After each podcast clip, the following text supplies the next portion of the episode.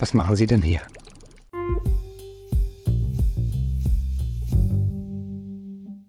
Hallo zurück bei Nachts im Labor. Wir haben heute ähm, Besuch ähm, von Theresa.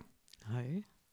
Theresa wird uns äh, heute etwas ähm, zu ihrer Bachelorarbeit erzählen. Theresa ist Studentin am Fachbereich 3 oder ehemalige Studentin am Fachbereich 3 in der Medieninformatik. Ähm, und äh, nebenbei auch noch Rettungssanitäterin. Genau. Ähm, genau, das heißt, ähm, wir werden heute ein bisschen was äh, Interessantes von Theresa erfahren zu ihrer Bachelorarbeit. Theresa, vielleicht sagst du noch mal kurz was zu dir, was du gerade so machst. Und Ja, also erstmal Hallo da draußen, egal zu welcher Uhrzeit. Tja, ich bin derzeit Masterstudierende für Systemtechnik und arbeite, wie schon angeteasert, im Rettungsdienst parallel. Momentan mehr als gewollt und ich schätze mal, die Leute in der Universität haben mich öfters momentan in Uniform gesehen als tatsächlich in meiner Alltagskleidung. sehr schön. Ähm, ja, ähm, Rettungsdienst hat auch was mit deiner Bachelor-Thesis zu tun. Genau. Äh, ich kann mich vage erinnern, ähm, als Betreuer der Thesis, zufällig in diesem Fall auch. Ähm, genau, vielleicht gibst du mal eine kurze Zusammenfassung zu deiner Thesis. Was war so die Motivation? Was war das Ziel? Was hast du gemacht? Äh, Genau. Also tatsächlich hatte ich mir ein Thema ausgesucht, ähm, ein Assistenzsystem zu programmieren, welches meinen Kollegen nachher hilft, das Auto optimal zu checken. Wir haben momentan das ganz große Problem, oder vielleicht war es schon immer bestehend, dass wir einfach viel zu wenig Zeit haben in der präklinischen Medizin und man immer schaut, okay, was könnte ich automatisieren? Und da dachte ich, diese Schnittstelle wurde noch nicht bedient, würde aber knapp ein Zeitersparnis von einer Stunde bieten. Im Prinzip ist es so, ähm, das ist wie ein selbstdenkendes Auto. Man kriegt ein Feedback, welche Schublade vielleicht nicht richtig befüllt ist und somit hat der Kunde oder beziehungsweise meine Kollegen halt die Chance, über eine Applikation zu schauen, okay, wie kann ich mein Auto optimal auffüllen? Mhm. Super. Gab es so einen speziellen Impuls für das Thema? Also wahrscheinlich ist es sozusagen die eigene Erfahrung. vielleicht. ja. Also tatsächlich müsst ihr euch vorstellen, ihr habt ja 24 Stunden, die ihr so arbeitet und wenn ihr morgens ankommt, die Kollegen sind meistens sehr müde. Und es kostet auch, wie gesagt, viel Zeit. Und da habe ich mir na, halt gedacht, wie kann ich da vielleicht unterstützend eingreifen, auch für mich selber, ne? Also, ich meine, wir brauchen, um ein Auto richtig optimal zu checken, 40 Minuten. Die Zeit haben wir ja gar nicht. Und deswegen habe ich dieses System gemacht, tatsächlich. Super, sehr spannend. Äh, Die eigenen Schmerzpunkte sind ja meistens gute Motivation für äh, was auch immer man dann da so noch macht. Ähm, vielleicht aus deiner Sicht, was waren denn so die größten Herausforderungen bei der Erarbeitung des Themas und dann vielleicht auch beim, beim Zusammenschreiben deiner Thesis? Also tatsächlich habe ich mich ja mit unterschiedlichen rechtlichen Sachen auch viel auseinandergesetzt. Ich glaube, das war das Schwierigste eigentlich an der ganzen Arbeit. Es war gar nicht die Entwicklung eines Prototypens. Hm, Da findet man sehr viele Referenzen. Ich habe äh, eine Biegezelle genommen, um dann praktisch das Gewicht zu messen, was so eigentlich gar nicht die Problematik war. Es war nachher tatsächlich eher so zu schauen, okay, was habe ich überhaupt für Anforderungen? Wer ist eigentlich noch mit auf dem Wagen? Welches Gesetz muss ich dafür erfüllen? Ist es ein Medizinprodukt, was im Auto verbaut ist oder ist es das nicht? Und tatsächlich das alles abzuwägen, das hat eigentlich am meisten tatsächlich ja, Arbeit und Zeit gekostet. Ansonsten muss ich sagen, war die Arbeit sehr schön, weil der große Vorteil war, dass ich eine sehr große Eigenmotivation hatte und weil mich das Thema natürlich beschäftigt. Und deshalb, also war die Arbeit im Vergleich zu meinem Studium eigentlich einer der schönsten Sachen. Mhm, So. Super. Ja, time flies by when you're having fun.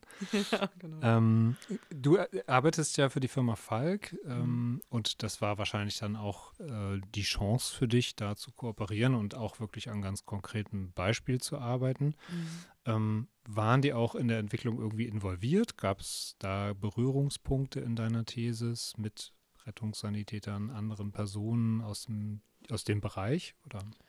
Ja, tatsächlich. Also ich hatte natürlich meine ganzen äh, Testpersonen, auch wenn ich sie gerne Testkanickel genannt habe, aber ähm, die ich halt auch befragen konnte. Und man will es kaum glauben, aber viele Leute aus diesem Bereich haben einen wissenschaftlichen Hintergrund, haben vielleicht auch vorher studiert und sind sehr stark vernetzt, weswegen ich auch damals auch die Möglichkeit hatte, ähm, bei der Rettungswissenschaft halt auch Anschluss zu finden, besonders für Umfragen. Weil das Interessante war ja eigentlich zu schauen, okay, ist die Wache alleine? Haben die das Problem? Oder sprechen wir von einer Problematik, die viel weittragender ist? Weil man muss auch wissen, in Deutschland ist die Rettung überall ganz anders. Und das war total spannend zu sehen, dass da knapp 200 Leute mitgemacht haben und man bei allen Fragen erkennen konnte, dass die Problematik extrem hoch ist, aber keiner so wirklich dieses Problem angehen möchte. Mhm. Und da haben die Kollegen natürlich ganz viel beigetragen, dass ich äh, das sehr gut reflektieren konnte. Super, sehr spannend. Mhm. Ja, dann Zugang zu haben zu so vielen ja. Personen ist natürlich auch was Besonderes äh, und auch eine tolle Chance. Ähm, wie geht's denn weiter mit dem Thema? Ge geht's noch weiter? Was, was würdest du dir wünschen, was passiert? Also wünschenswert wäre es auf jeden Fall, besonders äh, nachdem ich das alles ausgewertet habe und auch mit vielen Kollegen sprechen konnte, also auch auf Symposien oder ähm, weiteren Tagungen, äh, wo ich jetzt ja auch zu eingeladen worden bin. Also nächstes Jahr bin ich tatsächlich auch in Jena und referiere darüber. Ich habe es tatsächlich versucht, ähm, über Falk in das Forschungsdepartement zu kommen. Hm, da war der Bedarf noch nicht so gesehen, was nicht bedeutet, dass da keine Zusammenarbeit irgendwie stattfinden könnte. Also ich wollte mir jetzt selbst auch ein bisschen Zeit geben, das erstmal auch noch weiterzuentwickeln, weil der Prototyp halt auch sehr klobig aussah. Also es sah nicht hübsch aus, erfüllte aber seinen Zweck. Mhm. Kann man auch ein bisschen an der, am Design feiern. ja. ähm, sehr spannend. Äh, also super, super cooles Thema mhm. und äh, wir hatten ja auch eine schöne, äh, sehr spannende, für mich sehr ungewöhnliche äh, Verteidigung, mündliche Verteidigung in einem Rettungswagen ja. auf dem Campus. Also wer sich gewundert hat, dass in den letzten Monaten irgendwo ein RTW stand, der äh, ja, das genau, ist halt öfters. Wir haben, Tatsächlich. wir haben eine Bachelorarbeit verteidigt. War auch sehr vorteilhaft. Ich meine, wir haben ja zwei Sitze hinten, passt ja zwei Prüfer, also falls ein Studierender es vorhat. genau, du vermietest. ja, ich vermiete, ich vermiete das das, das kriegen wir auf jeden Fall. ähm, genau, du hattest vorhin gesagt, äh, du arbeitest auch gar nicht so wenig parallel mhm. neben dem Studium. Ähm, wie ist es denn so mit der Balance Studium und Arbeit? Ähm, wie, wie empfindest du das? Also, oder hast du vielleicht Tipps ähm, oder Herangehensweisen, wie man es unter einen Hut bekommt? Ich glaube, mhm. es betrifft ja die meisten Studis, dass man parallel arbeitet, mal mehr, mal weniger. Ja, also ich kenne tatsächlich äh, fast niemanden, der nicht arbeitet. Ich glaube, das kann sich auch heutzutage auch keiner erlauben. Ähm, ich muss sagen, ich mag mich an mein zweites Semester erinnern oder auch gar nicht tatsächlich. Das war das Corona-Semester, wo Corona tatsächlich gerade erst angefangen ist. Und da habe ich parallel noch in der Klinik gearbeitet, dann für die Bundeswehr auch noch zusätzlich, weil wir alle noch gar nicht wussten, was ist überhaupt Phase. Und äh, ich habe Vollzeit studiert. Ich habe aber irgendwie auch Vollzeit fünf Jobs gehabt gefühlt. Und ich habe mir einfach gesagt, zieh das durch. Also wir brauchten auch Geld, um überhaupt das Studium auch zu finanzieren. Wir hatten so viele Fragestellungen und ich glaube, viele werden sich daran auch noch gut äh, zurückerinnern. Und ja, was der Trick ist, ich glaube, ich liebe den Rettungsdienst über alles. Ich mag die präklinische Medizin. Ich mag meine Kollegen, die Gespräche, die man hat und auch vielleicht die Uniform, die man einfach anhat und ablegt und somit auch ein paar Sorgen. Und das lenkt einen noch mal ein bisschen davon ab, was man studiert. Weil das Studium frisst einen irgendwann auf. Das ist ganz normal, besonders zur Prüfungsphase. Ich meine, wir stecken jetzt auch gerade kurz vor den Prüfungsphasen und ich finde, das ist immer die heiße Zeit, wo vielleicht Alkohol oder andere Tätigkeiten einen vielleicht auch ein bisschen mehr fangen als das Lernen. mhm, genau. Ähm, Okay. Und ähm, vielleicht nochmal das Studium. Du hast dich ja damals für Informatik entschieden. Mhm. Ähm, was war denn da so für dich die Motivation, in den Bereich Informatik zu gehen? Ja, ich konnte ja damals äh, leider keine Medizin studieren. Ich habe auch nur eine Fachhochschule. Und ich hatte dann überlegt, gut, was könnte ich rein theoretisch studieren? Und äh, Informatik oder technische Felder, die lagen mir sehr gut. Und die Digitalisierung geht ja immer weiter voran. Und ich habe mir damals gesagt, okay, ich möchte zu den Entwicklern gehören, die vielleicht in der Medizin etwas bewegen, die aber selbst auch in diesem Feld tätig sind.